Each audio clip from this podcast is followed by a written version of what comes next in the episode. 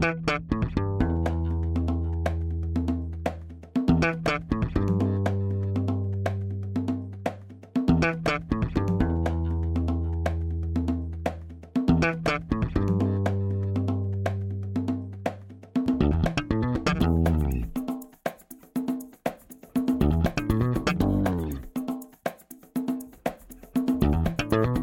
Este é o Tapa da Mão Invisível, podcast destinado àqueles que querem ouvir ideias que abalam sociedades e que não são ditas na mídia tradicional. Bem-vindo, Paulo Fux. Tudo certo, Júlio? Tudo beleza? Como é que tá? Tudo bem. Hoje eu estou bem satisfeito que a gente vai entrevistar um cara que eu acho que começou no liberalismo antes da gente e ele tem metade da minha idade, provavelmente. é um, um rapaz prodígio Uh, quem é o nosso convidado hoje, Júlio? A minha aposta é que ele começou antes de nascer, provavelmente, pelo quanto de coisa que ele já fez, pela idade que ele tem. Seja muito bem-vindo, uhum. Ivanildo Santos III. Opa, caras, muito obrigado pelo convite. Valeu aí muito por ter aceitado, cara. Alguém do Santos também, alguém da classe predominante brasileira. Tem que ser do Silva, Silva ou Santos, né? Pra, pra, ser, pra ser, um representante, pra ter lugar de fala, pra responder como um povo brasileiro. então tá, Fux, eu já vou apresentar agora o Ivanildo. Ivanildo é bacharelando em Direito, gerente de comunicações do SFL, Student for Liberty Brasil, e especialista em comunicação política pela Academia Internacional de Lideranças em Gummerbach, Alemanha. Falei certo? Fux. Eu não sei, eu não falo alemão, mas eu estaria que sim. Mais uma vez, seja muito bem-vindo, Ivanildo. Vamos falar hoje de um tema pouco falado no, na nossa história. Assim, eu, pelo menos, eu pouco ouvi falar por essa perspectiva que a gente vai abordar hoje. É isso, né, Fux? É isso aí mesmo. A última vez que a gente, que eu pelo menos estudei abolicionismo, eu acho que foi na escola, e assim como várias das matérias da escola, estudei com uma pouca vontade, e hoje em dia eu me arrependo, porque lendo aí em preparação para esse episódio, é uma história muito bonita e quero agradecer ao Ivanildo por ter sugerido esse tema. Ainda mais para os nossos liberais e libertários desesperados, Brasil afora, mundo afora, com o Estado da nação, com tudo. Olha, já tiveram brigas muito piores que os liberais já assumiram, né? Então, eu acho que no mínimo, para inspirar o nosso movimento atual, esse episódio vai servir, eu acredito. Exatamente, muito bom. Antes de a gente começar, antes de eu fazer a minha primeira pergunta, vamos para os nossos recados únicos e iniciais. Momento, recadinhos únicos e iniciais. Oenda o cumbi oenda oenda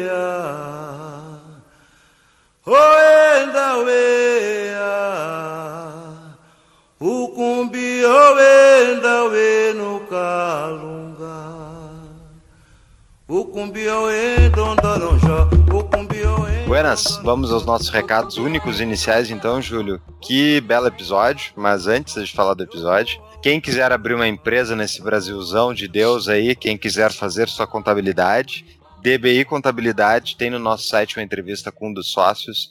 Conheça o nosso novo patrocinador, serviço de contabilidade e muito mais. Exatamente, é só entrar no nosso site tapadomaninvisível.com.br barra DBI. E sobre o episódio, Júlio, o Ivanildo sabe muito. Que rapaz estudado.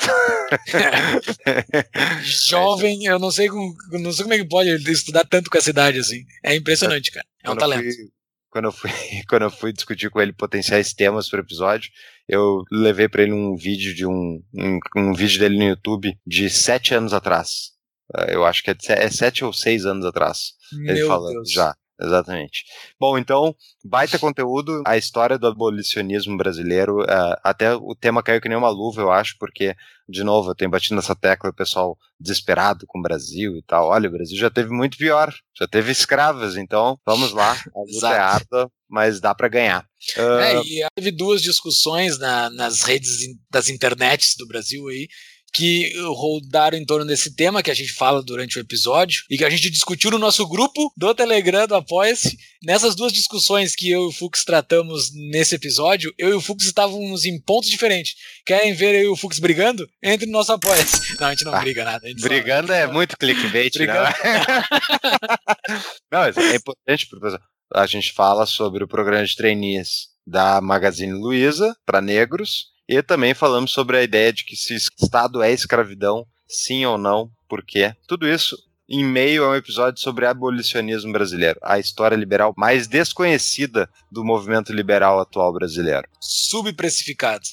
Então, para fazer um apoio para o nosso podcast, é só entrar no apoia.se barra Tapa da Mão Invisível. Entre lá e escolha a sua contribuição de acordo com o seu bolso, de acordo com o seu gosto. Tem tudo lá explicadinho. E tá assim, quem é mais libertário, ultra libertário, dá para fazer apoio pra gente via Bitcoin, né? É só uh, entrar lá no nosso site, tá a nossa carteira de Bitcoin e nos mande o seu comprovante que você fez o depósito pra gente saber de quem foi, né? Não tem como a gente saber de quem foi. Muito bem. Fora isso, links, entrem pelos nossos links, tanto dos nossos patrocinadores que tem no site, como da própria Amazon. Então, todos os livros recomendados estão no site e lá dentro da show notes de cada episódio tem os links para comprar na Amazon. E lembrando, cada vez que você entra pelos nossos links e compra alguma coisa, pinga um rebatezinho para o Tapa. Então, muito obrigado a todos. Exatamente. E as novidades, todas as novidades estão no nosso site, né? Tudo que tem sobre o Tapa está no nosso site, tapadomainvisível.com.br. Lá tem todos os nossos show notes de todos os episódios, desse episódio, de todos os antigos, os canais do WhatsApp e Telegram para receber no seu celular as, as nossas novidades, a nossa livraria, os nossos artigos, os artigos que publicamos dos nossos ouvintes e o formulário para preencher o seu e-mail para receber as nossas novidades por e-mail. Tem tudo lá no nosso site e também nossas redes sociais. Nos acompanhe nas principais redes sociais: Instagram, Facebook, Twitter e YouTube. Se está nos assistindo pelo YouTube, deixe o seu like aqui embaixo, se inscreva no canal, ative o sininho bacana. E se está nos ouvindo no podcast, vai lá no YouTube e nos dê um follow. É isso mesmo, Fux? Fechou. Voltamos então.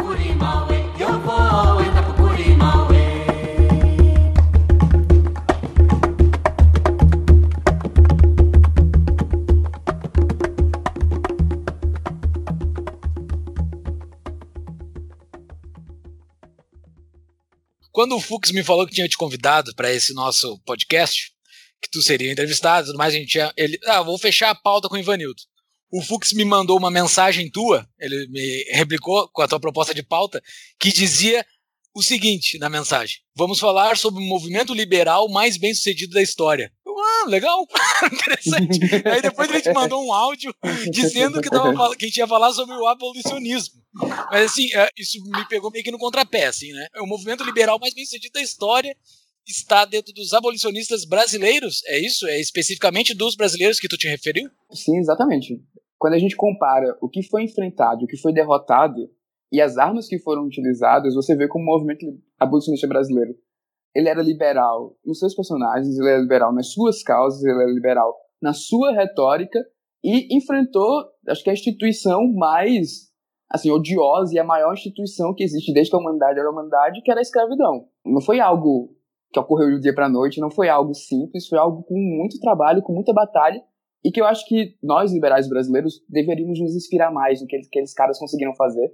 Porque não eram pessoas da elite, não eram pessoas. Alguns eram da elite, mas não eram pessoas que estavam sempre frequentando os círculos de poder. Foram pessoas que conquistaram seu espaço e conseguiram fazer a causa liberal, na forma da abolição, avançar. E a base da nossa discussão hoje vai ser um livro, né, que tu nos recomendou aqui. É o livro da Ângela Alonso. Isso, uh, Flores, Votos e Balas. Flores, votos e balas. Eu, estudando aqui nas matérias que vão estar na show notes, o Ivanildo encaminhou três uh, reportagens da Folha de São Paulo sobre o assunto, que estão bem boas, bem, bem completas, e vou colocar na show notes então para o pessoal ler, uh, recomendo. Para começarmos então o papo, assim, Ivanildo, qual era o contexto da época, o que estava acontecendo no Brasil, para a gente chegar depois no, momen no, momento que acontece a abolição? Assim, no Brasil, no Brasil Império, no Brasil Colônia, você sempre teve pessoas que eram abolicionistas. Por exemplo, até na fundação do Brasil, o José Bonifácio de Andrade, ele era notoriamente abolicionista. Você teve revoltas que incluiu a abolição, como a Confederação do Equador. Mas como movimento, o abolicionismo ele não existia, assim, não tinha uma, uma série de pessoas que se reuniam em torno apenas dessa causa. Vamos lutar pela abolição da escravidão. Era, acabava sendo uma coisa meio lateral de outros movimentos, de outras pessoas. Ali por volta de 1860, você começa a ter uma, o início de uma organização, começa, começam a fundar organizações que são voltadas para a abolição do Brasil. Você tem uma série de pequenos avanços, assim, de consensos. Tem a Lei do Ventre Livre, a Lei Eusébio de Queiroz, ali por volta de 1850 e 1860. Mas naquela época não se via abolição no século XIX.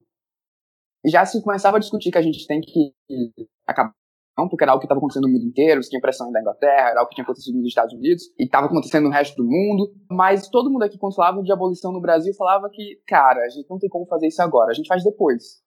As previsões na época, no caso da lei do ventre livre e da lei Eusébio de Queiroz, que proíbe a importação de escravizados negros para o Brasil, falavam que mais ou menos por 1910, 1920, a gente conseguia acabar a escravidão no Brasil, mas sem proibi-la, porque não ia ter mais escravos, já que toda pessoa que nascesse ia ser liberta e não poderia trazer mais novos escravos.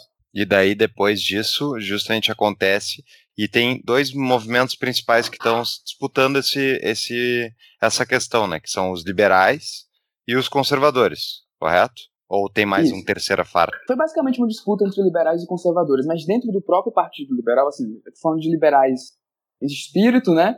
Porque na época tinha o Partido Conservador, tinha o Partido Liberal, e dentro do Partido Liberal tinha escravocrata. E dentro do Partido Conservador também tinha, também tinha pessoas que eram a favor da abolição. Mas se a gente separa assim por espírito, como é que essas pessoas se juntaram depois, você vê que realmente foi um- uma batalha entre liberais e conservadores. Por quê? Qual era o principal argumento que se usava na época para a manutenção da escravidão? Era basicamente algo sobre, ah, se a gente acabar com a escravidão hoje, o Brasil quebra. Não tem mais Brasil, vai acabar a sociedade brasileira, gente- o país vai se despedaçar, vai ser insurreição, vai ser revolta. Eles falavam muito até do medo do Haiti.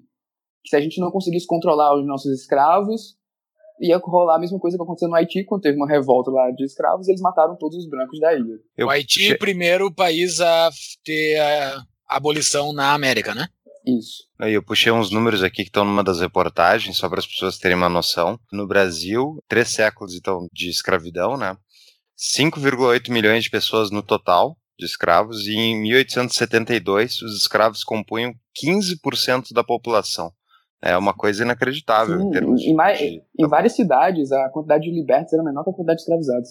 Tinha mais gente sendo escrava e trabalhando para os outros do que gente livre. Impressionante. E daí, nessa época, falou que sempre existiu abolicionistas no decorrer da história, não foi um momento Uhum. ali do século XIX, né? Não, não foi um, algo do século XIX, sempre existiu. Mas o que, que começou a ocorrer no século XIX? Porque a gente aprende na escola, com aqueles nossos professores super legais, super divertidos Uhum. e, e sábios, que foi o, o, o interesse do capitalista que o escravo não tinha mais preço. Por isso que liberou escravo, escravizado, né? A palavra mais adequada para se utilizar. O escravizado não tinha mais preço. Então por isso que a gente, por isso que foi dado, eles largaram de mão, lavaram as mãos e então tá, agora pode liberar mesmo, porque eles não têm mais preço para mim. Foi isso que aconteceu? Foi essa pressão? É, isso é coisa marxista, né? Essa, essa história de materialismo, de, de a estrutura econômica que define a estrutura da sociedade. Não foi isso que aconteceu. Não à toa existe escravidão até hoje. Se você for um país, sei lá, na Mauritânia, na Eritânia, lá na África, tem mercado de escravos. Na Líbia tem mercado de escravos. Isso não é uma questão de. Até porque a escravidão, se você parar pra pensar, a escravidão é mais antiga que a liberdade. A palavra amagi, que é a primeira palavra faz- é, a trazer o conceito de liberdade, que surgiu lá nos Sumérios, ela surgiu como antônimo de escravidão. Se você deixava de ser escravo, as pessoas falavam magia, que é volta para sua mãe, que é esse conceito. Então, para pensar, a escravidão, o conceito de escravidão surgiu antes do conceito de liberdade. E no século XIX, o que a gente vê é justamente o crescimento das ideias liberais. Esse foi um, é um negócio que às vezes os marxistas não gostam de falar muito, mas quem acabou com a escravidão no mundo foram os movimentos liberais. O movimento abolicionista, ele era eminentemente liberal. Ele bebia da fonte liberal, ele bebia do Locke. Apesar do Locke ter sido escravocrata, a base lá do, do direito de propriedade individual, que foi o que motivou a maior parte das pessoas aqui no Ocidente a pensar a escravidão como algo imoral. Que inclusive isso é algo que pouca gente percebe. A campanha abolicionista no mundo inteiro, principalmente no Brasil, não teve um elemento econômico. Não se, não se trazia um gráfico falando aqui, se a gente libertar os escravos, o PIB vai crescer. O, o, o escravo, ele é mais produtivo se for liberto. Claro que tinha, tinha esse argumento, esse argumento foi feito, mas ele não era o mote do negócio. O mote do negócio é que escravidão é um negócio imoral, é um negócio atrasado, é uma coisa que a sociedade moderna não pode tolerar mais. E foi essa tônica que chegou com muita força nos Estados Unidos, chegou com muita força no mundo inteiro, quando a gente foi vendo a série de abolições, mas principalmente aqui no Brasil. A tônica foi muito mais sobre a escravidão ser algo imoral, ser algo atrasado, ser algo de uma sociedade que não é moderna, do que esse pensamento, ah não, a gente precisa libertar os escravos para fazer o PIB crescer. Tá, justo, mas deixa eu fazer o advogado do diabo aqui. Foi justamente com a ascensão do capitalismo como sistema, sistema econômico majoritário que começou justamente esse sistema que tipo, podia ser julgado provavelmente imoral há muito tempo. Por muito certo, não talvez majoritariamente, mas muitas pessoas sempre talvez tivessem defendido que escravidão era imoral. Mas ao mesmo tempo foi só quando houve a, ascensão do capitalismo como sistema econômico que houve demanda livres e que justamente ia contra a ideia da escravidão. Eu tenho essa curiosidade, sim, realmente. Tu acha que seria possível haver um movimento baseado na moralidade da, do fim da escravatura num outro sistema econômico? Eu penso assim pela ótica da história das ideias, porque capitalismo é uma coisa marxista. Tá. Quem pensou na palavra capitalismo é coisa foi o Marx. Se você pensa assim no que o Adam Smith, no que o David Ricardo, aquela galera do século XVIII para o XIX, o que eles estavam pensando, eles não falavam de capitalismo, eles falavam de sistema natural. Se você deixa as pessoas livres, naturalmente é isso que elas vão fazer. Então, quando a gente fala desse sistema econômico, pensando a partir da história das ideias, você vê que é só mais um elemento, e não o único. Porque a base mesmo, até o próprio Smith ele faz, ele faz essa tônica, é que no Teoria dos Sentimentos Morais, é de que você não tem o direito de comandar a vida dos outros, que ele faz todo aquele lance sobre os homens do sistema, as pessoas que querem planejar a vida dos outros, e você não tem esse direito. Então, naturalmente, a escravidão, se você parar pra pensar, já tá aí. Ele faz aquela defesa da propriedade privada e ele também faz a defesa da questão dos vícios privados se tornarem benefícios públicos. Por que ele faz isso? Porque, porque eu tô citando esse terceiro ponto. Porque é a partir daí que ele começa a justificar a riqueza. Antes, se, se parar pra pensar, a riqueza era algo. A riqueza era encarada como algo imoral. Você ser rico era ruim. Era mal visto. Você ser rico sem poder, né? Se você fosse rico porque é rei, beleza. Mas se você fosse rico porque você é comerciante, porque você compra e vende, as pessoas achavam isso horrível. E o Smith, ele é um dos primeiros caras a falar, não, cara, deixa o cara ser rico. Ele é tão rico, tão rico, que a fortuna dele acaba chegando nos outros também. Ele compra dos outros, ele faz as coisas que acontecerem e tal. Mas por que essas três coisas estavam juntas na cabeça do Smith, teoria de sentimentos morais? Porque no fundo, no fundo, elas falam sobre a ideia moral da liberdade. Ter uma renda extra é sempre importante. Agora na Mutual, além de lucrar investindo, você pode gerar uma renda adicional como agente autônomo de crédito. Traga bons tomadores e investidores e receba até mil reais por cada empréstimo ou investimento efetivado. Entre pelo link do Tapa para nos ajudar a medir o tráfego enviado para os parceiros. Conheça mais em tapadamãoinvisível.com.br barra mutual. Tá, e daí os abolicionistas brasileiros da época beberam dessa fonte, ou beberam em fontes de outros movimentos abolicionistas que estavam ocorrendo no decorrer do mundo. Então, e, quem, ele- e quem eram esses brasileiros? Quem eram as- essas Isso. lideranças? O movimento abolicionista brasileiro ele foi muito inspirado no movimento abolicionista inglês, no movimento abolicionista americano. Só que tinha algumas particularidades no Brasil que eram que fizeram o nosso movimento ser muito único. Como sempre, né? O Brasil sempre tem particularidades. Por quê? Lá nos Estados Unidos e na Inglaterra, a igreja era um aliado da abolição. Inclusive, foi uma das principais, era quem agitava, eram os quáqueros, os protestantes, eles que agitavam em torno da abolição, principalmente na Inglaterra e no norte dos Estados Unidos. Aqui o Brasil era um estado confessional, então a igreja e o estado eram diversas vezes uma coisa só. Segundo ponto é que a sociedade inglesa e a sociedade americana eram extremamente alfabetizadas, todo mundo sabia ler. Não à toa, quando Thomas Paine lança lá o Common Sense, ele consegue incendiar o país. Hoje, se você lançar um livro de 100 páginas e falar, não, esse livro aqui vai, vai tornar a revolução no Brasil, isso não vai acontecer. Porque as pessoas aqui no Brasil não leem. E naquela época era ainda pior, as pessoas... Se hoje as pessoas não leem porque não querem, naquela época as pessoas eram analfabetas, não se tinha acesso à educação. Então essa ideia de escrever artigo para jornal, de fazer panfleto e distribuir na rua, era algo que jamais funcionaria no Brasil, porque não tinha como funcionar. Pelo contrário, os escravocratas eram quem sabia ler. Eles é que escreviam os artigos de jornais porque eles tinham dinheiro, eles mandavam os filhos para a Europa, conseguiam se educar. Até o José de Alencar, que era, enfim, que é um dos grandes caras da literatura nacional, ele era um escravocrata. E ele foi um dos caras que mais propagou esse argumento que a gente tinha que ter escravidão no Brasil, porque o negro, ele era, ele não conseguia se cuidar. Então você tinha que escravizar ele para cuidar dele. Incrível. Paternalismo 10 cruzes. Agora, a, a questão, assim, é, tu falou sobre o, o receio que as pessoas tinham desse colapso social, né? Explica um pouquinho melhor esse ponto, assim, as pessoas, a, a economia brasileira estava muito ligada ao escravagismo. Qual era a visão do receio dessas pessoas? É, tinha algum fundamento? A gente viu que não, né? No final das contas, a escravidão acabou e depois continuou. Mas o Haiti deu um susto no mundo, assim. Principalmente nos Estados Unidos e no Brasil, que eram os grandes países escravocratas da América. As pessoas realmente tinham medo, e mais no final, quando a gente, a gente vai falar mais sobre isso, mas quando chegaram em 1888, as pessoas realmente tinham medo de que tivesse uma revolta de escravos e corresse um Haiti. Era um susto que as pessoas tinham. E tinha esse medo da economia porque o Brasil era um país agrário, exportador, etc. E era um país sustentado pela mão de obra escrava. A economia girava em torno da mão de obra escrava. A sociedade girava em torno da mão de obra escrava. Você, mesmo que você não fosse agricultor, não tivesse na fazenda, você tinha um escravo em casa para fazer seus afazeres domésticos. Era parte da cultura brasileira ter um escravo. Se ascendia socialmente, o que, é que você ia fazer? Primeira coisa, você ia comprar um, dois escravos para você, porque é para você mostrar que você pode também, que agora você é da elite. Então, a cultura brasileira, vamos assim dizer, era escravocato, girava em torno disso. Quando você chega para as pessoas e fala, a gente vai acabar com isso, não vai colocar absolutamente nada no lugar, a galera ficou meio assustada. Mas a sorte dos abolicionistas brasileiros é que quando eles começaram a se organizar por volta de 1860, a discussão no mundo tinha virado e eles puderam sustentar quatro pilares, que foi a ascensão do iluminismo ali, principalmente vindo de Montesquieu, que comparava a escravidão a um estorvo à felicidade. Adam Smith mostrou que existia uma oposição entre a escravidão e o progresso. O romantismo, que o Vitor Hugo dizia que era a literatura, o liberalismo em forma de literatura, ele começou a pintar o negro como um cara. Eh, hoje isso é uma caricatura até meio racista, mas na época ajudou, que era pintar o negro como um bom selvagem, como alguém que a gente estava cometendo injustiça. E o protestantismo, que acabou chegando no Brasil aqui lá no final, do movimento abolicionista, que começou a associar a escravidão ao pecado.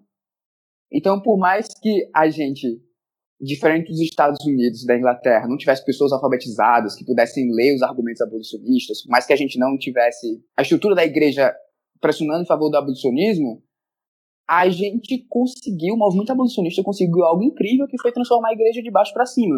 Importou uma ideia de fora e conseguiu se espalhar para a sociedade até as pessoas começarem a associar a escravidão ao pecado. Inclusive, eu acho que essa é a coisa mais incrível do movimento abolicionista brasileiro eles conseguiram fazer algo que às vezes hoje o liberal brasileiro não consegue ter nem ideia de como fazer, que é esquece economia, esquece gráfico, esquece essas coisas. A gente vai mudar a cultura da sociedade.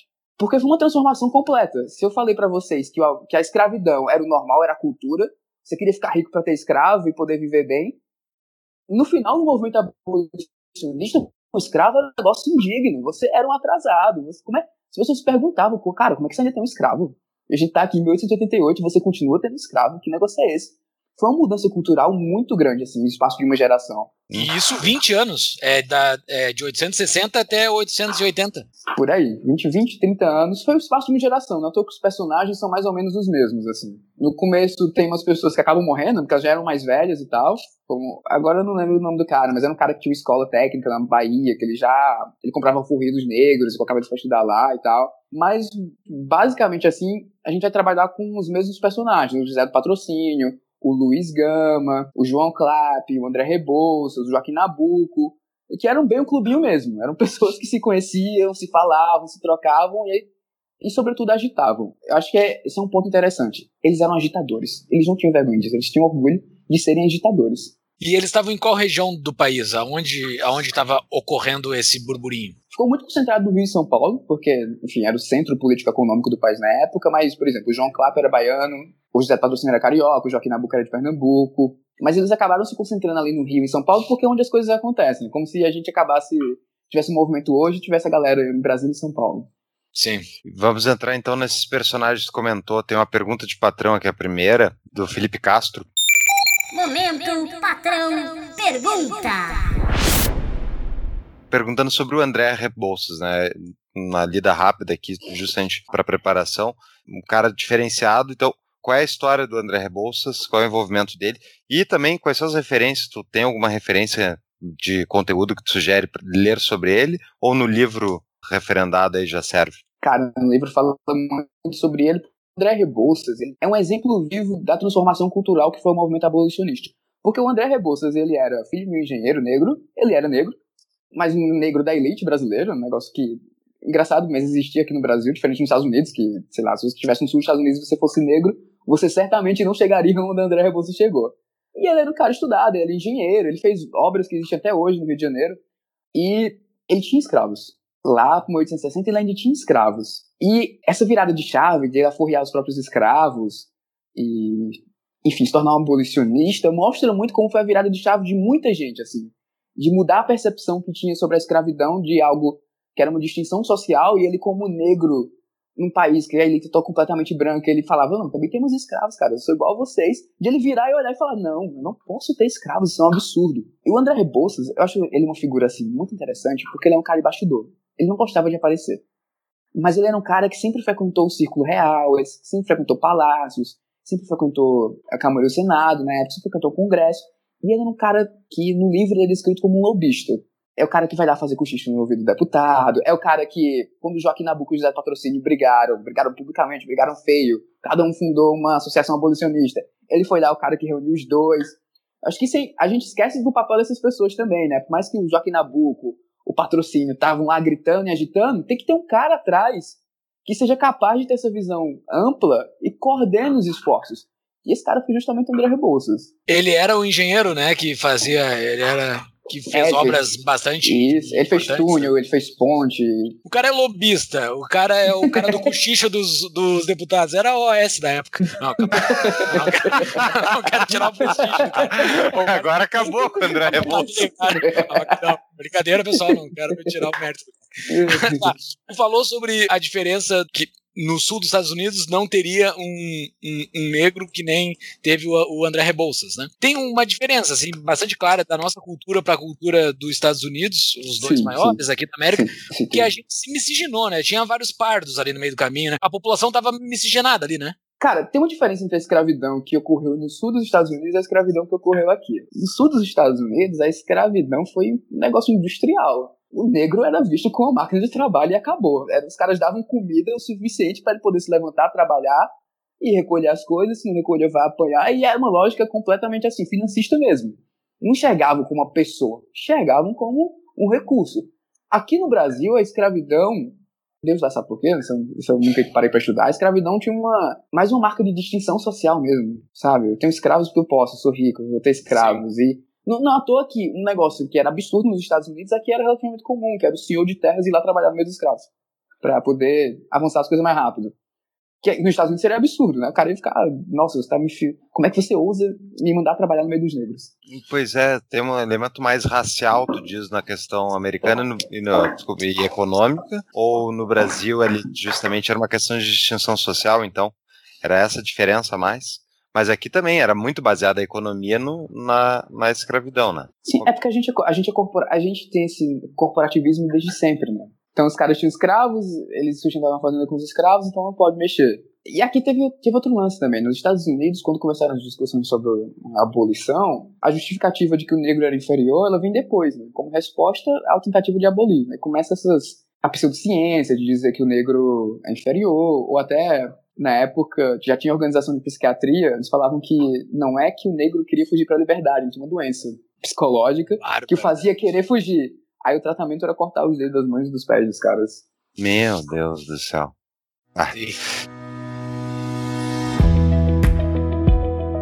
Lembram da Cap Rate? Dos mesmos empreendedores da Cap Table, uma outra opção de investimentos. Renda fixa através do mercado imobiliário. A Cap Rate permite que você invista no mercado imobiliário a partir de mil reais, com a segurança desse mercado e rentabilidade atrativa pré-fixada. Entre pelo link do Tapa para nos ajudar a medir o tráfego enviado para os parceiros. Conheça mais em tapadamainvisível.com.br barra cap.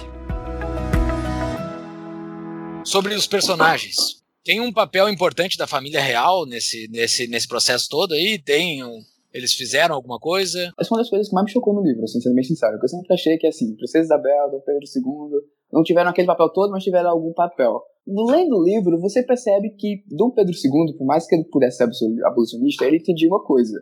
No momento que a escravidão acabasse, o império dele ia junto. Ele tinha essa, ela, ele tinha de Ele- fato essa perspectiva. ele tinha essa percepção de que o império dele, o império do jeito que estava montado, do jeito que estava estruturado, ele era dependente da escravidão. Porque não era só dependente da escravidão, era dependente do apoio das pessoas que detinham escravos. E ele sabia que no momento que ele comprasse essa briga, essas pessoas iam se voltar contra ele e o império dele ia acabar, que de fato foi o que ocorreu. Não à toa, o gabinete conservador que acabou com. que fez a abolição no Brasil, ele surgiu num ambiente que o Brasil estava praticamente indo para uma guerra civil. O nome do livro é Flores, Votos e Balas, porque conta a história dos os três atos, assim, do movimento abolicionista brasileiro, né? Que é, Flores é quando eles começam, um negócio mais simbólico. Tinha aquele lance da camélia, de eles... Todo abolicionista andava com camélia no, no paletó. E quem era abolicionista plantava camélia na frente de casa, porque quando o escravo, o escravo fugido estivesse passando, o cara sabia onde se esconder. Então, sei lá, o cara acabou de fugir, aí ele vê uma casa que tá decorada de camélia. O cara entra lá, pede ajuda.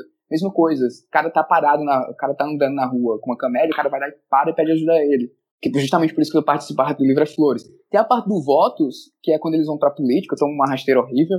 E a parte da bala é porque ali por 1887, 1888, os caras tinham cansado de esperar. Eles foram fazer a abolição na marra, por assim dizer. Ia na fazenda, invadia senzala, libertava os escravos, queimava senzala, saia correndo, trocava tiro mesmo.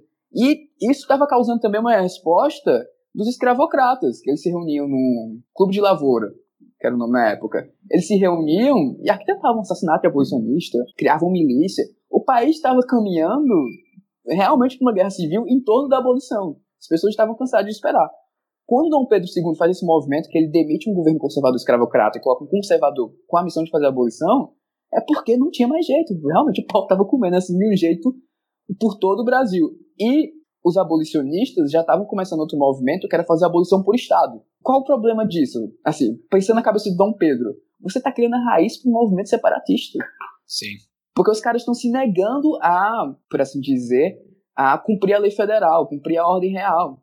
Lá no Ceará e no Amazonas, que foram os primeiros estados a abolir a escravidão, os caras se negaram, não vai ter mais escravo no Ceará e não vai ter mais escravos no Amazonas. Tem até a história do Dragão do Mar, que era um jangadeiro lá no Ceará, que ele embarcava escravos e ele foi o cara que iniciou essa, esse clamor popular, que ele se negou a embarcar os escravizados lá no porto de Fortaleza, ele se negou.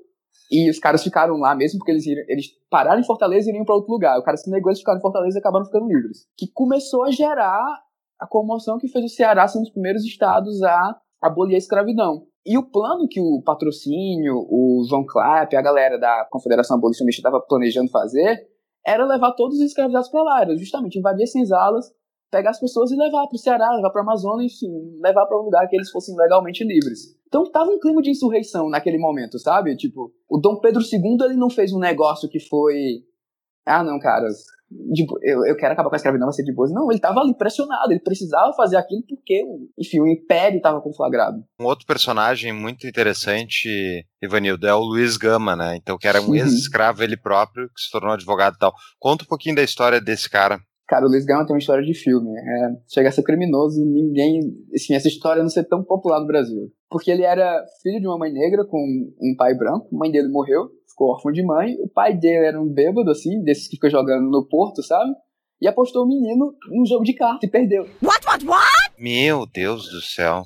Aí o, o, menino, o Luiz Gama, o pequeno Luiz Gama, foi lá com seus 10 anos, se lembra bem, foi para São Paulo escravizado. Enfim, acabou sendo escravo. Por sorte dele, ele conheceu uma pessoa que sabia ler, que o ensinou a ler. Ele sabia que ele era um homem livre, aí ele começou a ler, conseguiu provar na justiça que ele era um homem livre desde sempre, conseguiu a liberdade dele e ele resolveu fazer isso com outras pessoas. O que é que ele fez? Ele foi lá na faculdade de Direito, no Largo de São Francisco, que já existia em São Paulo na época, tentou ingressar, não deixaram, e falou, então vou ficar aqui como ouvinte, impunha o sair da sala também, ficava lá só escutando, e fez mais horas na biblioteca do, da faculdade de Direito. Horas e mais horas, mais horas, mais horas, até o dia que ele conseguiu ter conhecimento suficiente para começar a soltar os escravizados que tinham chegado no Brasil depois da proibição da importação de escravos. Inclusive, isso foi outra sacanagem que fizeram com os negros, né? Proibiram a importação, só que ninguém ligou mais. Tá, falaram, tá proibido. E essas pessoas continuaram chegando, continuaram chegando, continuaram chegando e ninguém se importava com isso. Aí o Luiz Gama ia lá, ia no tribunal, mostrava que o cara tinha chegado depois e conseguia a libertação. Essa brincadeira ele conseguiu libertar mais de 500 pessoas. Bah. Que bacana. E, e, e, não só isso, né? Quando uma vez um, um, escravizado matou o seu senhor, ele foi lá no tribunal do júri e fez a defesa falando que era legítima defesa. E sempre seria legítima defesa, em qualquer hipótese. Sim. Interessante isso. Tiveram vários dessas. Tudo bem, o, o, o Dom Pedro não era, talvez. Ele estava pressionado para acabar, mas foram várias leis que foram gradualmente diminuindo o poder da escravidão no Brasil, né? Então, desde essa proibição da importação até a, do, a lei do ventre livre. Então, tu não acha que isso teve um fator aí de justamente para diminuir a força do sistema escravocrata?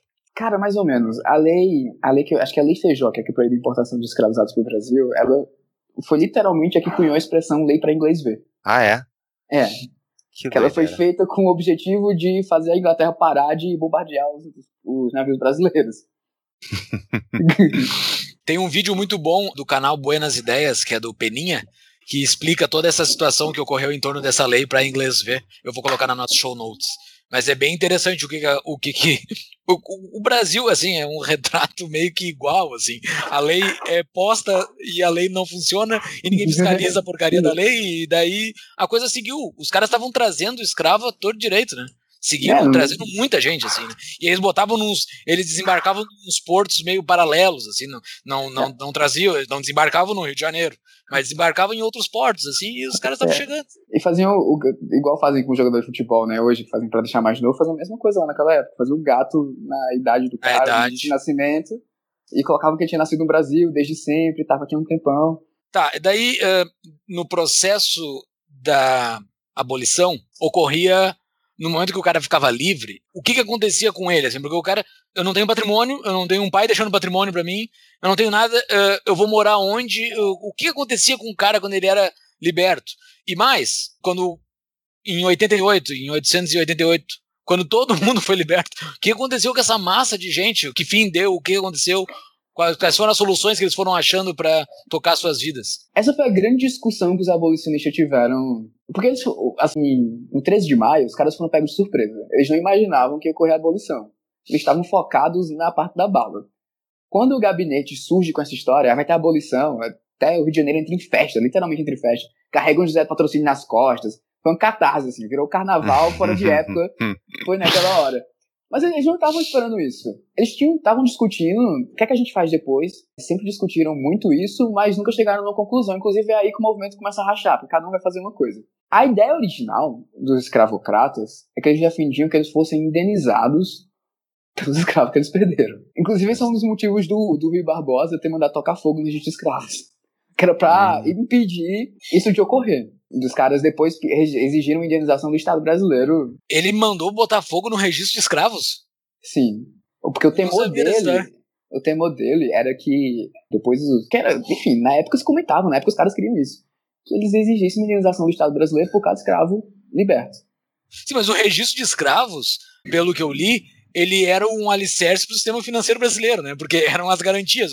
Tu dava escravo como garantia de operação financeira. Isso, isso. Era como se fosse, era como se fosse hipotecar mesmo, era um cartório Como se mesmo. fosse, você ia lá, exato. você, você ia lá no, você no equivalente ao cartório da época, um tabelião, colocava o escravo no seu nome. Quando tem a abolição depois ali, e depois tem a proclamação da República e tal, acho que uma volta em 1890, em 1 ou 90, o Rui Barbosa pede para tocar fogo, manda tocar fogo no registro de escravos, para impedir que essa conversa de ficar os caras exigirem indenização por cada escravo liberto, até porque aquelas pessoas elas perderam os escravos, elas continuavam influentes, elas continuavam políticas.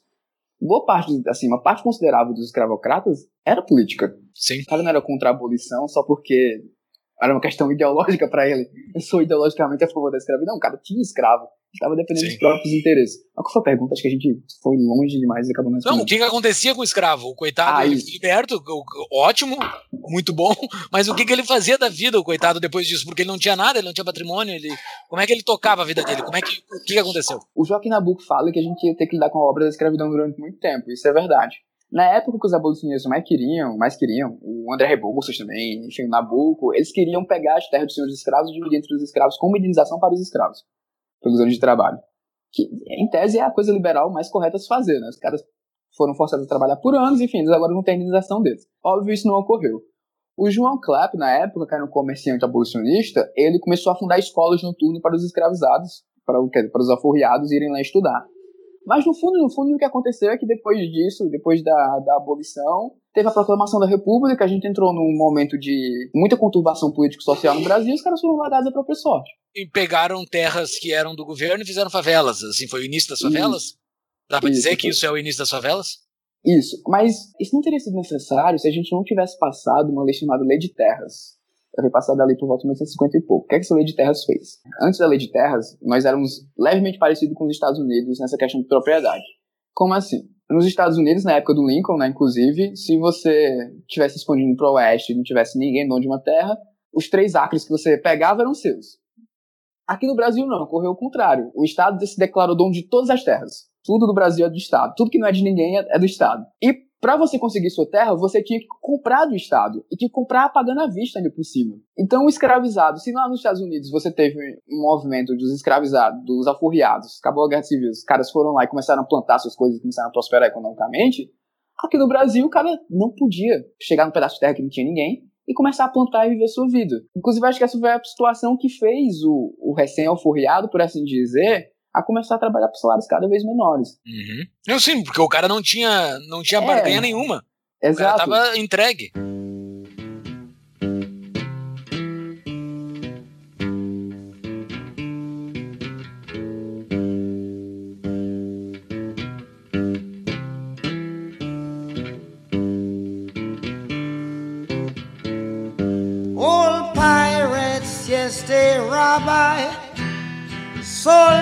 To the merchant ships. Eu quero agora fazer o paralelo, né? Tudo isso para a gente, o Ivanildo contextualizou muito bem aí pra gente fazer o paralelo com o movimento liberal atual e tal. Mas para encerrar, pelo menos a minha parte, a- a questão do, do- da escravidão mesmo. Outra pergunta de patrão do Gerson Nunes: é verdade que a pressão exercida por outras nações sobre o Brasil tinha o foco em diminuir a competitividade dos produtos agrícolas brasileiros? E se isso for verdade, enfim, houve dificuldade de manter preço e produção após a abolição? Cara, não, não. É, principalmente da Inglaterra e dos Estados Unidos, das pessoas que moravam no norte dos Estados Unidos, já eram nações mais industriais, eles não se importam, eles não competiam, vamos dizer, eles não concorriam com o Brasil nessa questão. Quem concorria era o sul, o sul dos Estados Unidos, que contava algodão, que também se contava algodão no parte do Nordeste. Mas não, é mais uma questão de ideias mesmo. A gente tem esse costume de subestimar o poder de ideia de um povo, que eu acredito que é exatamente o contrário. O futuro de um povo é suas ideias. Se as ideias que nós temos hoje no presente não são boas, provavelmente o nosso futuro será terrível. E as pessoas Excelente. compram ideias, elas gostam de ideias, elas têm ideias, elas defendem causas. Principalmente quando você deixa de ser um morto de fome, que foi algo que o capitalismo possibilitou, quando você começa a ter três refeições por dia, começa a dormir oito horas por dia, esse tipo de coisa, e você começa a pensar em coisas um pouco maiores, né? O que é dignidade, o que é liberdade, o que é moralidade, o que é certo e o que é errado. E é natural. E foi natural para as pessoas perceberem que a escravidão, que como eu comentei com vocês, é mais antiga que a liberdade. O conceito de liberdade veio depois do que de escravidão. Era algo incorreto, e que precisava acabar. Uma das coisas que permeou, então, essa, talvez a diferença do movimento liberal da época com o atual, ver se tu concorda, é justamente o ataque, o ataque liberal, digamos, à, à escravidão por frentes mais do que a econômica, né? Então era culturalmente defendido o abolicionismo, era nos teatros, era. Então eu queria que tu explicasse um pouco mais justamente isso que tu acabou de falar sobre as ideias, mas tipo no impacto da cultura na mudança das ideias do, do país. Porque hoje em dia, não sei se tu concorda, a gente está muito preso à, à pauta econômica, né? Que Uhum. obviamente é premente, o Brasil não está mais uma década perdida, mas a parte cultural está meio fora da jogada e certamente faz falta, pra, especialmente para aquelas pessoas cujo contexto de ideias liberais não passa pela economia, que é o meio Uhum. artístico, cultural e tal, é o socialista do Leblon. né? Então, o que, que tu acha sobre isso? Qual é a importância do aspecto cultural? Cara, eu acho a coisa mais importante porque eu não consigo ver o. Sei lá, não consigo ver os abolicionistas ganhando essa guerra do ponto de vista econômico. Não conseguiria ver. Porque era um negócio muito enraizado na sociedade. Então eles precisavam fazer essa mudança cultural. Como é enraizado aqui no Brasil também. Esse estado corporativista que a gente tem, ele existe porque as pessoas querem. Sonhos de, sei lá, eu, fa- eu faço direito lá na Universidade da Paraíba. Cara, entra lá na sala, a maior parte das pessoas quer fazer concurso. E acha normal um cara início de carreira ganhar 19, 20 mil reais e ter aposentadoria integral. E fica, meu Deus, como assim vão acabar com a aposentadoria integral para procurador? Sabe? Esse tipo de coisa. As pessoas querem isso, elas desejam isso. Não é porque elas estão do lado de fora nesse momento, que elas estão lá na elite privilegiada dos servidores públicos, não significa que elas querem acabar, elas só queriam poder entrar também. Sim. A mesma coisa ocorreu com a escravidão. Na época, quando o movimento abolicionista começou, não era uma questão de você se abo... Era mais ou menos uma questão de, ah, não tenho escravo hoje, mas eu posso ter amanhã, então eu quero que fique assim. Porque parece que ter escravo é uma coisa legal. A vida de quem tem escravo como é interessante, como é legal. Então eu quero ter um escravo um dia também. Ah, mas é a vida do escravo, é o problema dele, né? E foi justamente essa mudança cultural que o movimento abolicionista foi capaz de fazer. E começou com pouca coisa, né? Por exemplo, pega o José do Patrocínio, aquele aquele jornal Gazeta da Tarde. Por acaso é o nome da empresa, da minha empresa. Uma das coisas que ele fez foi começar a publicar um negócio chamado Livro Negro. Ele pegava, se nos jornais as pessoas costumavam pagar para anunciar os escravos fugidos, né? Aí ele fez o contrário, ele criou uma seção de classificados, assim dizendo, que era chamado Livro Negro, que ele pegava todos os casos de violência que escravizados tinham sofrido, colocava o nome do senhor, senhor fulaninho, bateu e chicoteou seu escravo até a quase morte, e fazia isso. e publicava Eita, lá no Rio de coragem. Janeiro. Cara muito corajoso, né, velho? Ele era um agitador, cara. Ele era. Ele era um boêmio, e ao mesmo tempo que ele era um boêmio, ele era um cara assim, muito inteligente de marketing. Muito, muito, muito inteligente de marketing. Quando eles perderam as eleições, que eles levaram uma rasteira, foram extremamente traídos, o José Patrocínio inventou um negócio que precedeu o comício, que foi a conferência concerto. O que, que ele fazia? Ele sabia que ninguém queria falar sobre política, né? ninguém quer escutar sobre política. Normal. O que ele fazia? Ele pegava os artistas liberais da época, a galera, enfim, gente que fazia teatro, gente que fazia música, e falava, vai ter show de fulaninho, e antes do show de fulaninho eu vou falar, e depois do show de fulaninho o André Rebouças fala. E sempre era assim. A galera ia pra ver o show e escrutava lá o credo abolicionista. Isso foi crescendo, crescendo num, ponto que ele começou a fazer o pré-conferência concerto também um espetáculo. Como? A sede da Gazeta da Tarde era no centro do Rio. E por acaso era em cima de um bar. Então, eles começavam a aglomerar as pessoas pra ir pra conferência concerto, assim, duas, três horas antes da conferência concerto. Quando eles viam, tinha uma multidão, que eles estavam em passeata até o teatro. Então já era outra coisa, assim, pra chamar a Sim. atenção das pessoas. Você ia beber cerveja, tinha cerveja com rótulo com a cara dos abolicionistas. Você ia é, acender cigarro, tinha aquela cigarrilha com a cara dos abolicionistas. Onde você ia, só se falava disso. Os caras eram inteligentes, eram muito bons em marketing. E eles pensavam as conferências concerto também num, como meio de fazer fundraising. Os caras foram pioneiros no fundraising no Brasil. Como? Uma coisa que eles amavam fazer. Isso era, e era incrível, né? Porque assim, era emocionante. Eles têm uma peça, se chama Alda. É uma ópera italiana que fala sobre a escravidão, a escravi, é, enfim, a princesa etíope, ela pega, ela é pegar, ela pegam ela e escravizam ela. E tem dado momento que a personagem principal, essa Alda, ela foge do cativeiro e fica livre. Aí nesse momento, o José do Patrocínio, ele entra no palco. Para a peça, o José do Patrocínio entra no palco com seis pessoas escravizadas. De verdade, escravos de verdade. E a atriz que faz Alda também, ela vai, chega junto das pessoas, levanta a mão das escravizadas, que estão presas por correntes e tal, e fala que eles precisam de tantos de dinheiro para comprar o forrei daquelas escravas. E as pessoas literalmente começavam a jogar o dinheiro no palco. Bah, que legal, cara. É, cara, bem legal, né? E eles tinham essas coisas. e O lance da camélia também, as pessoas ficavam emocionadas, começavam a jogar as camélias, começava aquele lance de gritar Viva a Liberdade. Devia ser assim, um troço. Pra quem participou na época, deve ter sido emocionante. Uma catarse coletiva. These songs of freedom, songs of freedom.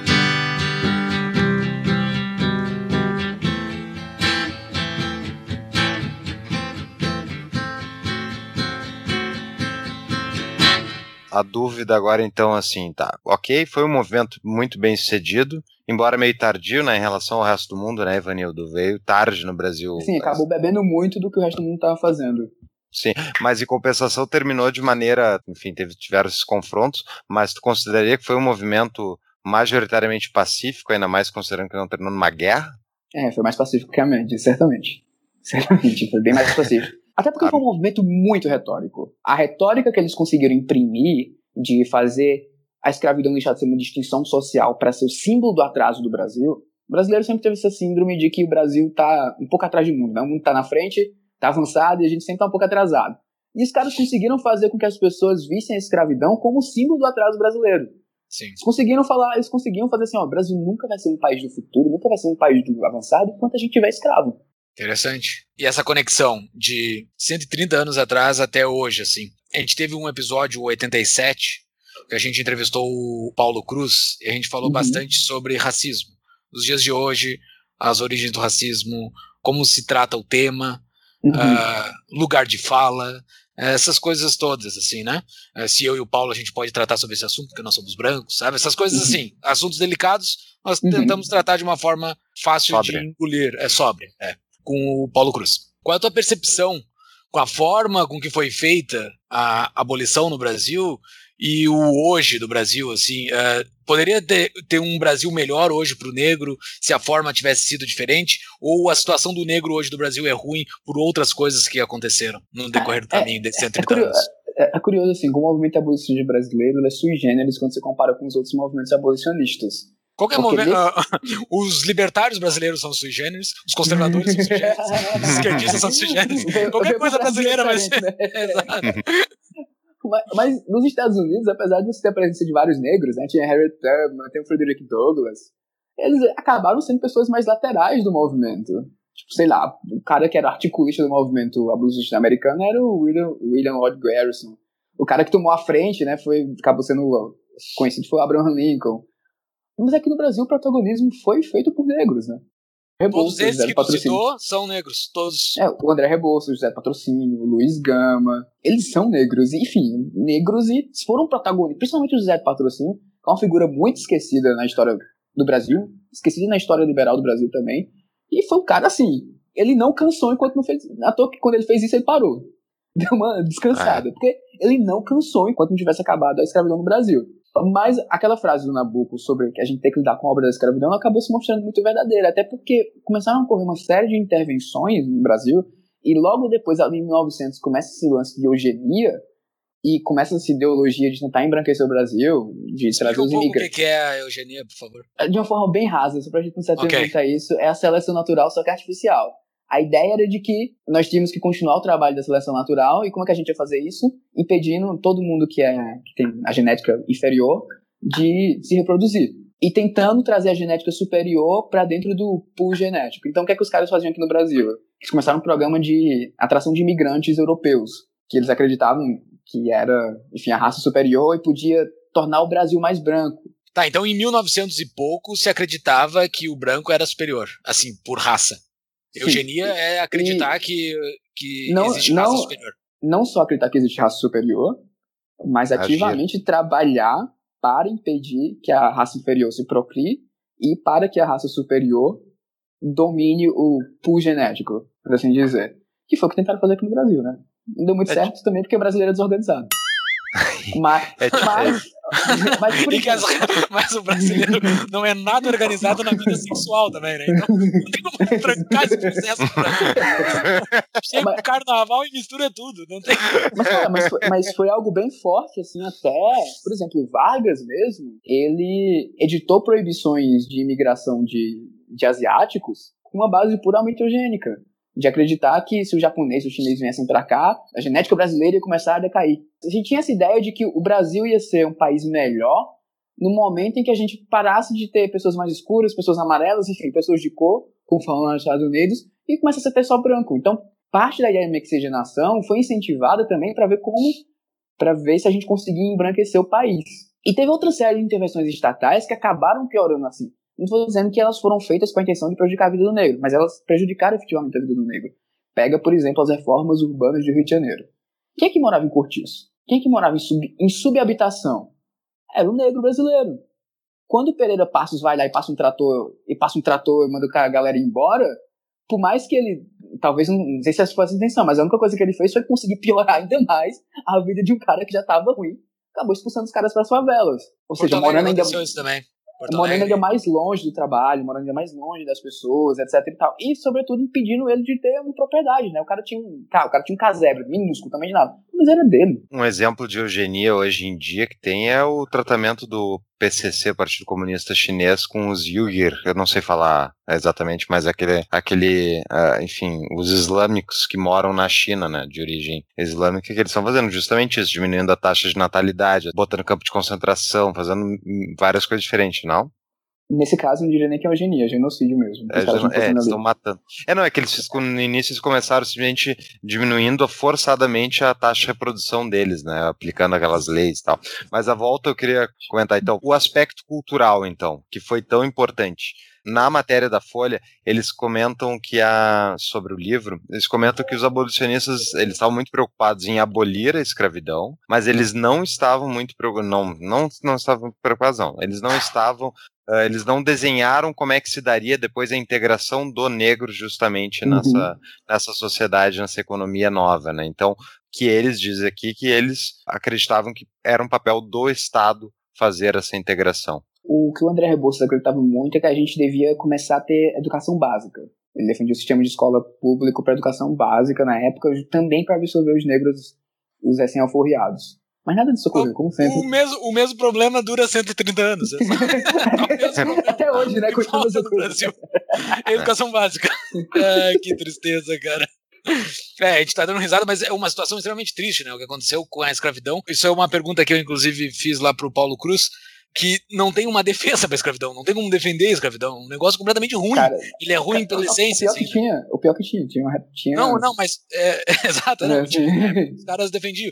Mas hoje não tem mais como defender, não tem como tu ver que esse negócio foi bom, trouxe algum benefício pra alguém ou pra sociedade como um todo. O negócio é extremamente ruim. Qualquer coisa que foi feita de benefício foi um benefício de roubo, puro roubo de tirar a liberdade de alguém para passar para passar a riqueza para outro.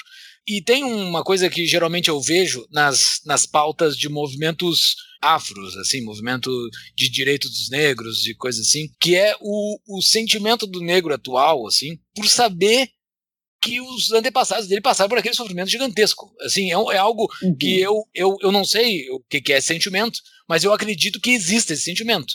Eu acredito que exista, porque deve ser, deve ser ruim. Tu tá na tua adolescência, tu se descobrindo como um ser humano, como alguém que faz parte de uma sociedade, saber que fizeram aquilo com o teu bisavô, entendeu?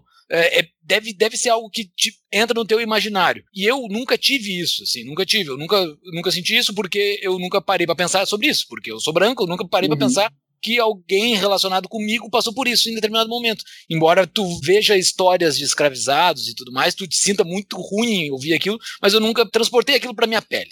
Basicamente isso. Uhum. Tá? Para o meu corpo. Porém, agora eu tive um filho, eu estou com. O meu filho tem um ano e pouco, e tem um sentimento, é, é meio piegas que eu vou falar aqui, mas assim, é. é é um sentimento que me ocorreu, que me ocorre diretamente, assim. Quando eu pego ele no colo pra fazer alguma coisa, que- botar pra dormir, alguma coisa que precisa, exija bastante cuidado, assim, de um bebezinho, né? Me vem na mente a, a sensação de alguém carregando um bebê num navio negreiro, assim. Eu fico imaginando, cara, tinha um bebê dentro de um navio negreiro, entendeu? Um negócio que é extremamente ruim, podre, tinha um bebê, tinha uma mulher grávida, um ser que precisa de uma atenção, assim, de mais de 24 horas por dia, ele precisa de atenção. E como é que pode, daí, assim, eu consegui transportar aquilo pra minha carne, né? naquele momento, assim, cuidando do meu filho, eu consegui transportar aquilo pra minha carne. Eu, porra, velho, viram um bebê dentro de um navio negreiro e não fizeram nada, nada, um outro ser humano viu isso.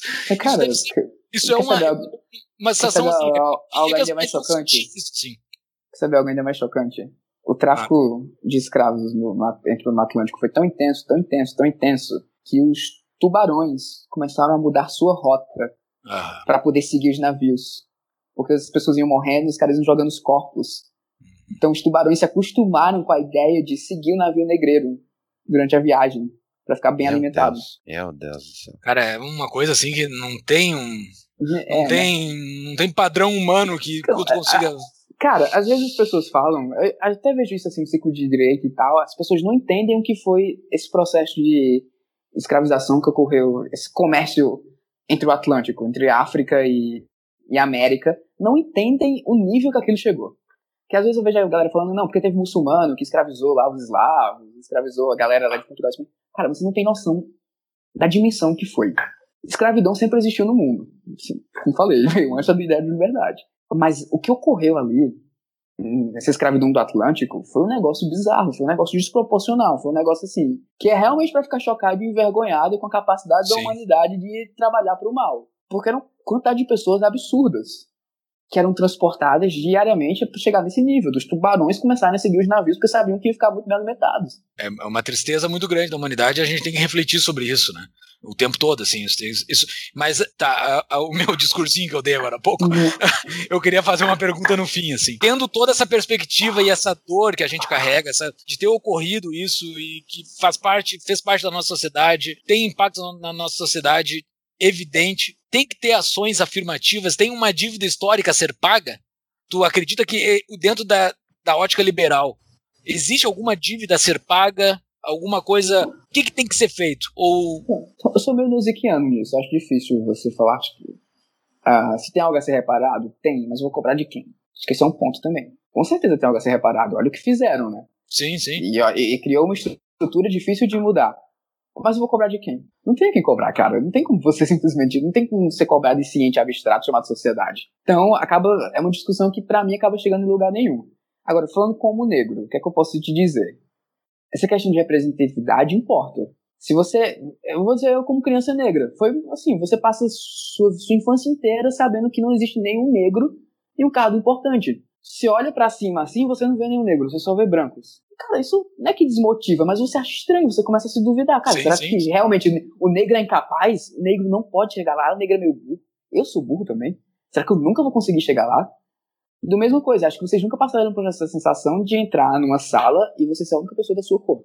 Ou se já passaram, provavelmente todas as pessoas negras trabalhavam para você, e não o contrário. Esse tipo de coisa, por mais que seja assim lateral e tal, por mais que seja estrutural, deveria ser trabalhado, deveria ser falado a respeito. Esse lance da Magazine Luiza, por exemplo, eu acho interessante por um motivo. Por mais que ele vá trabalhar como elite negra, porque, óbvio, quem vai fazer trainee, a pessoa tem que tá, que tá estudado, tem que ter estudado bem, já tem que ter dinheiro. Ninguém faz trainee saindo, enfim, saindo da rua, você vai, vira na esquina, eu vou virar trainee da Magazine Luiza. Não é assim. Por mais que vá atender uma minoria da população negra, que vai que já é, que já vive bem, inclusive, eu acho legal e importante por um motivo. Mostra para o resto dos negros no Brasil, que usualmente vivem muito mal, que eles também podem ter aquele espaço. Essas coisas, no final, psicologicamente, pelo menos para mim, assim, tô falando como minha vida como negro, psicologicamente esse tipo de parada importa. Você nunca vê o negro em lugar nenhum, nunca vê o negro em nenhum cargo importante. Você começa a falar, realmente, tem alguma coisa aí tá errada. Tem provavelmente não é o lugar, provavelmente não é o espaço. E quando você vê um cara que é executivo que é negro, quando você vê, sei lá, desde o Joaquim Barbosa, que era Michel Steff, que foi meu primeiro ídolo na infância, assim, quando eu tinha 10 anos, eu gostava do Joaquim Barbosa, achava ele um cara sensacional. Por quê? Porque ele era inteligente, porque e porque ele era negro também. Me sentia igual a ele, me sentia, pô, Sim. rola uma conexão. Então quer dizer que eu posso também ser ministro do STF. Essas coisas acabam importando. Não acho que o Estado tem papel nisso. Primeiro porque não vai funcionar. O Estado o Estado resolvendo coisas complexas é um negócio que só, só não funciona. E eu nem, acho a que simples, gerar, nem a simples ele É. consegue fazer. é, eu acho que gerar distorções bizarras, como esse lance do tribunal racial aqui, está dando poder a uma, uma galera que claramente está no poder pelo poder, e poder corrompe também. Então, acho que ele é errado. Mas, sei lá, esse tipo, de, esse tipo de conversa, esse tipo de ação que a Magazine Luiza faz, eu não vejo por que não fazer. Até porque, eu tava lendo o Harvard Business Review dia desses, diversidade, principalmente em cargos de alto escalão, é um negócio que importa, porque você traz repertórios diferentes para responder as perguntas. Então você começa a ter visões diferentes, olhares diferentes, sai daquela resposta única padrão que pessoas que vieram da mesma escola, que, tem, que se conhecem há cinco gerações das famílias, então eles acabam tendo as mesmas respostas e você consegue ter visões e ângulos diferentes para responder os problemas que surgem cotidianamente numa empresa. Então, até a gente teve essa discussão dentro do grupo do Telegram, dos nossos apoiadores, né? E eu, eu, tive, eu tive posicionamento mais ou menos parecido com nem o teu, Vanildo. Porque eu pensei assim sobre a Magazine. Pô, primeiro assim, cabe a Magazine decidir o que ela quer fazer com seus cargos. Daí entra a questão da lei, enfim, daí no Brasil não pode, tem, tem Uhum. questões legais que, que daí não, não quero entrar, que não importa a mim, a questão da moralidade. Primeiro, empresa faz ela fazer. E segundo, que na periferia brasileira, qual é o grande, é, justamente, qual é a grande, a grande visão que um jovem da periferia tem? Ele diz, ou você é jogador de futebol, tipo, qual é, qual é a maneira que eu posso enriquecer na sociedade? Ser jogador Uhum. de futebol, 1% da periferia vai ser jogador de futebol bem sucedido, e o resto é o quê? Ou eu vou trabalhar numa, num local, um comércio, enfim, alguma coisa, e ganhar um salário, ok, justo, honesto, mas não vou enriquecer. Empreender talvez seja difícil de tu visualizar, porque tu não vê tantas pessoas que saíram daquela situação e empreenderam com sucesso. Ou terceiro, vou virar traficante, vou entrar no crime, porque é um jeito rápido de ganhar dinheiro.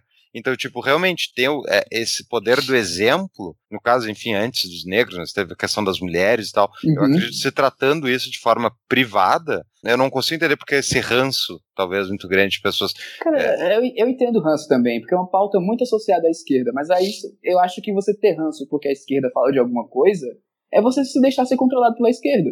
Uhum. Tá, só que É, a, a o esquerda, a esquerda fala. É, a esquerda fala de racismo, a volta. esquerda fala de homofobia, a esquerda fala dessas coisas. Você deixar de falar porque a esquerda fala é entregar de bandeja pra eles uma- um problema que existe. E, e diga-se passagem, foi justamente o movimento liberal, historicamente associado à emancipação desses públicos oprimidos, que eram realmente oprimidos por Sim, políticas institucionalizadas, né? Então, seja mulheres, seja negros, seja homossexuais, isso tudo era realmente um políticas estatais a respeito.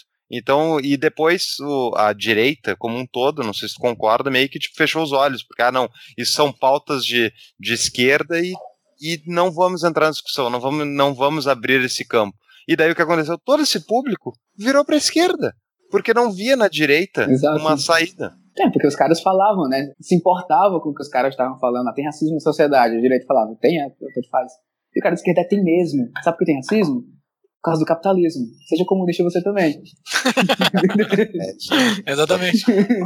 Na nossa discussão lá dos apoiadores, eu, eu só fico numa dúvida, assim, se essa atitude da Magazine Luiza vai de fato melhorar a vida dos negros. Essa é a minha grande dúvida. Ela é uma empresa privada, pode fazer o que ela quiser, eu não tenho que me meter Uhum. com isso, mas eu, eu fico na dúvida se de fato vai melhorar a vida dos negros. Essa é a minha grande dúvida. Se talvez o teu exemplo que tu deu do Joaquim Barbosa é um ótimo exemplo, porque ele chegou lá sem cotas. Ele chegou lá por mérito próprio, mostrou que ele é um negro como um outro qualquer. E, e- mas assim, eu não tô na pele. Eu só, eu, eu só tenho, eu tenho dúvida só sobre de fato muda ou não. Tu pode responder isso bem melhor do que eu. Não é questão de lugar de fala, é questão Uhum. tu consegue responder o teu sentimento melhor do que eu consigo responder o teu É, sentimento. como- evidente isso. Como, eu, como eu falei pra vocês, tipo, pro cara hoje que tá na periferia não vai mudar absolutamente nada. Essa, essa vaga não é pra ele. Vaga de treininho não é pra quem tá na periferia, convenhamos. A verdade é essa. Vai atender uma elite negra. Acho que foi até o Paulo Cruz que falou isso.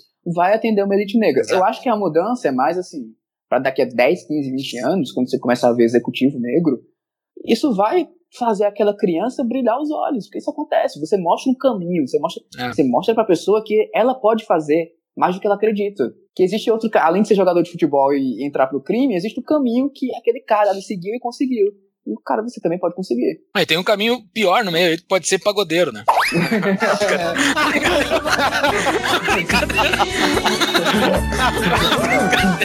Brincadeira horrível aí. Mal.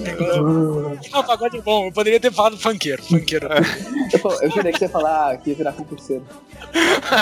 não, aí sabe. Todos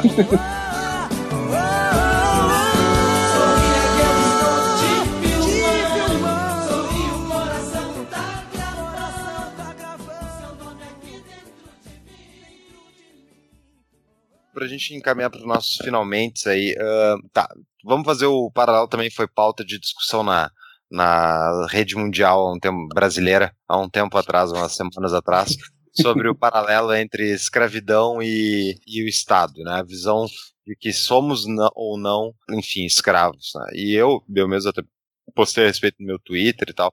Obviamente, eu acho que não é nem se compara a situação nossa como pagadores de impostos forçados a de um escravo, enfim, hum, forçado a, fazer o que não quer diariamente. Agora, que a gente não tem escolha sobre pagar ou não impostos é inegável. Então, qual é a tua posição, Ivanildo? É, o Estado exigir, enfim, nos cobrar do jeito que eles cobram, é algum tipo de escravidão? Esse é o argumento do Nozick, na real, né? Que o ponto do escravo, ele faz esse argumento. Ele pega desde escravo, escravo, sim, cara que é, enfim, propriedade de alguém, e vai reduzindo, reduzindo, reduzindo. São uns 10 Continua. passos, né? 9 É, passos, 10 isso. passos, assim. E vai reduzindo até fazendo essa pergunta. Cara, é, é complicado, porque assim, do mesmo jeito que eu acredito que o Estado nasceu daquela história do bandido estacionário, porque as populações humanas começaram a ficar sedentárias, aí veio, enfim, começou a formar grupos de criminosos, e os caras perceberam que o melhor jeito de continuar ganhando dinheiro, em vez de ficar assaltando tribo por tribo, era cobrar uma parte e oferecer proteção. Esse tipo de parada. E jeito pra tribo é vantajosa, pra tribo é vantajosa não ser assaltado por cada vez por um novo, É. ter só um saqueador fixo. Exato, ter, previsibilidade é um negócio que importa. Exato. do humano. anualmente. Do mesmo jeito que eu acredito nisso, enfim, as pesquisas comprovam que o surgimento do Estado veio assim, depois veio a justificativa religiosa, ideológica, etc e tal. E do mesmo jeito que eu sou anarquista, eu, eu realmente, se tivesse o botão de acabar com o Estado, eu apertaria. Eu entendo o Estado muito como uma tecnologia, sabe? Tipo, uma tecnologia que hoje já pode ser superada, mas eu acho que se você ficar muito preso nessa noção, assim, moral de bem contra o mal, vendo o Estado como mal, e você como bem, acho que você vai acabar perdendo, cara. Porque o Estado é um instrumento que a maior parte das pessoas confia e acredita. Eu acho que se você ficar nessa, ah, o Estado é maléfico, o Estado é maligno, o Estado, enfim, ficar nessa discussão moral, você vai acabar fazendo, você vai acabar comprando uma briga que é impossível de você ganhar, no sentido de que na maior parte das sociedades, as pessoas que trabalham no Estado, elas não necessariamente são más. Como é que você vai olhar para o cara que é gari, recebe dinheiro do Estado, você é mal. Você não presta. Se tivesse uma revolução a capa, você ia ser executado em praça privada. Cara, não é assim que funciona. Inclusive, eu acho que o melhor jeito da gente superar o Estado é literalmente superar o Estado. Começa a fazer as coisas sem o Estado. Começa a levar essa vibe modernizadora. O Estado é uma tecnologia, é um negócio atrasado. A gente precisa avançar para algo além do Estado. Eu concordo também com esse ponto, mas deixa eu fazer o advogado diabo aí. Tá, Também acho que os funcionários públicos não são, enfim, não, não é que se a gente fizesse apertasse o botão, vamos executar os funcionários. Pô, meus pais são funcionários públicos, óbvio que não, eu não quero isso. Né? Ma- Mas fora, te- todo mundo tem, a, a- a- a- todo mundo no Brasil vive, tem alguma coisa a- associada ao- a um ganho estatal, o Estado é aquela Uhum. da bastiada. Bom, mas o movimento abolicionista, ele, tu mesmo comentou que ele fincou raízes porque ele foi no aspecto moral. E, tipo, a gente, se a gente, e eu concordo, o Estado é uma tecnologia atrasada, mas ele não deixa de ser uma imoralidade, a meu ver, porque ele impõe sobre as pessoas o que elas não querem, ao cobrar imposto e tal. Então, tipo, ao meu ver, o aspecto moral é muito importante de massacrar, dizendo assim, ó, isso é uma imoralidade. Tipo, ah, o que vamos fazer com as pessoas? Hum, ok, isso é uma discussão técnica do que fazer, mas, tipo, que é uma imoralidade o Estado fazer o que faz conosco, eu acho que é. Uhum. Tu não vê dessa maneira? Nesse sentido, eu sou mais haikiano, assim. Tipo, no sentido de que. Pensa só, qual é o problema que o Estado, em tese, deveria resolver? O problema de coordenação, né? Coordenação para fornecer bens públicos. E por isso que a gente tem o império da lei, para poder ter a previsibilidade de como o Estado vai agir. Claro que o império da lei é um negócio meio que ficção, né? Nunca existiu em lugar nenhum. O Estado faz o que quer sempre. Um negócio completamente Uhum. arbitrário. Ser imoral, eu não, consigo, eu não consigo dizer que é imoral. Não sei. É, é algo que eu tenho que pensar mais. No geral, eu sou contra qualquer intervenção estatal, por princípio. Eu não sei o que vai acontecer se deixar as pessoas livres. Eu prefiro não continuar sem saber o que vai acontecer. Porque, pra mim, o Estado é um bicho que você alimenta. É igual o gremlin, sabe? Se você alimentar, ele vai crescer e vai começar a atacar. E sempre vai ser assim. Não existe na história humana alguma vez em que você deu um poder pro Estado e depois ele só falou, cara, cansei desse poder.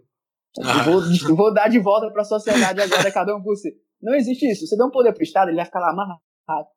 É porque é uma questão de incentivos também, né? Você, sei lá, você, Sim.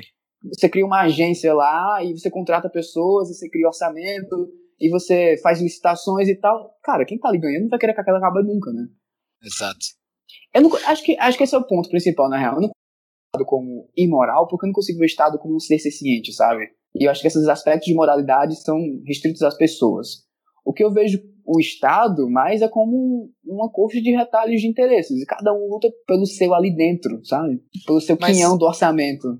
Mas a analogia do Estado com a escravidão como uma instituição, como por exemplo, quando a escravidão terminou, não Uhum. se pediu, ou talvez alguns pediram, mas não foi executado, a execução dos escravocatas. Não, ninguém estava pedindo que eles fossem mortos. Ah, vamos matar todos os senhores de escravos. Não, eh, não estavam querendo acabar com a instituição, porque a instituição em si ela era um mal. A escravidão em Uhum. si era um mal. O Estado, ao meu ver, é, é, é possível fazer esse, esse, esse paralelo. O Estado em si ele é um mal. Os funcionários públicos ali, eles não têm nada a ver, tem alguma coisa a ver, mas eu não quero que eles morram, não quero que sejam executados, nem nada. Eles se servem daquilo, mas a instituição em si eu posso atacar sem atacar eles, não? É, eu acho que você pode dizer assim, que a forma como o Estado funciona é inerentemente errada, é inerentemente moral, isso eu concordaria. Mas é, é bom lembrar que, assim, o ponto retórico principal do abolicionismo foi a questão de modernização do Brasil. Você não pode ser atrasado. Principal ponto retórico. Tipo, bater um escravo é errado? É, mas mais do que errado é atrasado. Uhum. Não era civilizatório, não era, Não era civilizatório, não era civilizado. Era um negócio de gente bárbara, um negócio antigo. O século XIX, né? Que naque- quem, quem viveu o século XIX achava que era o século, principalmente na segunda metade do século, achava que era o século que o mundo ia bombar, era tecnologia, era coisas novas todos os dias. Isso não era o século, é, enfim, não combinava com o aspecto que o século XIX dada tinha essa coisa de você ter escravos. E essa foi muita retórica abolicionista na época. Foi sempre esse, essa ideia de que a abolição era a ponta de lança do programa de modernização do Brasil. Entendido. Não à toa que, por exemplo, é, você vê lá o, o André Rebouças e o Joaquim Nabuco, eles tinham muita ideia que o Brasil tinha que ter propriedades menores, propriedades rurais menores. E como é que você fazia isso? Depois da abolição, você pegava as terras e dividia entre os escravos. E a abolição da lei de terras também. Interessante. Fux, Eu vamos acho que é isso. encaminhando para o fim? Vamos lá, então. O, os- na show notes vão estar, então, as, as referências ah, que a gente deu aí ao longo do episódio. Vai estar o livro, então, a dica de livro, pelo menos a primeira aqui, Vanildo, além do Flores, Votos e Balas, tu tem mais algum livro que tu quer recomendar para os nossos ouvintes? Chaves, como dizia meu velho avô, se quiser chegar a ser alguém, devore os livros. Quê? Que devore os livros. Eu esqueci o autor agora, mas o nome do livro é As Camélias do Quilombo do Leblon também, excelente. As camélias? Do Quilombo do Leblon. Interessante. Mas uh, o principal que vai estar nos show notes, o Fux não falou, que a coisa mais legal que você tem que ter é o Twitter do Ivanildo. Eu, eu hoje, eu hoje descobri uma falha grave minha, mas uh, reflete reflete o meu, o meu círculo de amizades. Eu não seguia o Ivanildo no Twitter, só que eu vi os posts do Ivanildo, porque todos os meus amigos dão like nos posts do, do Ivanildo. então eu ia lá e dava like também, porque eu, o Ivanildo escreve muito bem, tem ótimos tweets, sigam o Ivanildo no Twitter, e eu hoje estou seguindo já o Ivanildo também. Isso aí. Muito bem. Ivanildo, considerações finais? Antes de encerrar, então, tem uma frase de João Clapp que eu peguei aqui. João Clapp era comerciante, inglês, ficou rico, veio para o Brasil e resolveu ser abolicionista. E começou a financiar a escola, começou a financiar o movimento também, foi um dos financiadores. E uma das frases que tem no livro que eu gosto bastante, ele fala que os escravocratas desdenharam das nossas conferências, das nossas flores, dos nossos versos e das nossas músicas. E achavam que os versos e as músicas não podiam edificar coisa alguma. Entretanto, eles hoje estão vendo que com discursos e com músicas fazem-se coisas muito grandes. Então, liberais brasileiros, fazer conferência importa, fazer discurso importa, emocionar importa. A gente é, movimentos são criados tocando mentes, mas também corações. Contar uma história legal, mostrar os efeitos da intervenção estatal na vida de alguém, não só deixar de tratar, quem gosta de tratar a pessoa como número é socialista. Acha que todo mundo é um número numa máquina, que é só colocar lá, bater as coisas e, e tá feito. Não. Nós liberais acreditamos que pessoas são pessoas. Por trás de cada intervenção estatal, tem uma pessoa que está sendo diretamente afetada por ela. Mais do que mostrar ela como um número, vamos mostrar a história dela, vamos falar e descortinar tudo aquilo que o Estado quer esconder. Excelente. Realmente ótimo. A gente tocou nesse ponto quando a gente falou da educação básica brasileira no parte 2, episódio 100, né, Júlio? Do nosso eh, Democracia o Deus que Falhou. E é justamente tipo, a, a, o individualismo metodológico aí de contar a história justamente das pessoas que estão sofrendo na mão do Estado uhum. e que realmente passa por cima, ah, é um número, o SUS está tá lotado, é um número, as escolas não ensinam analfabetos funcionais, é um número. Não, na verdade, tu tem milhares, milhões de pessoas perdendo o futuro delas por causa Exato. de intervenções estatais. É, são milhões, cara, são, são milhões de histórias, literalmente milhões de histórias, assim, Aí depois um negócio de educação que é uma tragédia no Brasil, que é um negócio bizarro. Dia de... A gente tava comentando sobre essa vida do negro no Brasil, dia desses eu fui descobrir que menos de 50% dos negros brasileiros terminam o ensino médio no tempo correto. Barbaridade, cara. Cara, na verdade, ó, tipo, eu nasci num bairro periférico aqui de Campina Grande. Eu tinha mais chance de estar tá morto do que estar tá na universidade. Na, na idade que eu tô agora. Sério? Sério. É. Cara, isso é, isso é, isso é terrível. Isso é, a gente. E são, e são números que tratam bem a nossa realidade. Né? Mas então isso é a razão pela qual você deve apoiar o Tapa aí e divulgar as ideias, né? Pra gente Exatamente. ter mais Ivanildos e menos gente perdendo aí seus, seu futuro por causa de intervencionismo. Ivanildo, muito obrigado. Ótimo papo Eu e até agradeço, a próxima. cara. Valeu. Muito obrigado, valeu. Valeu.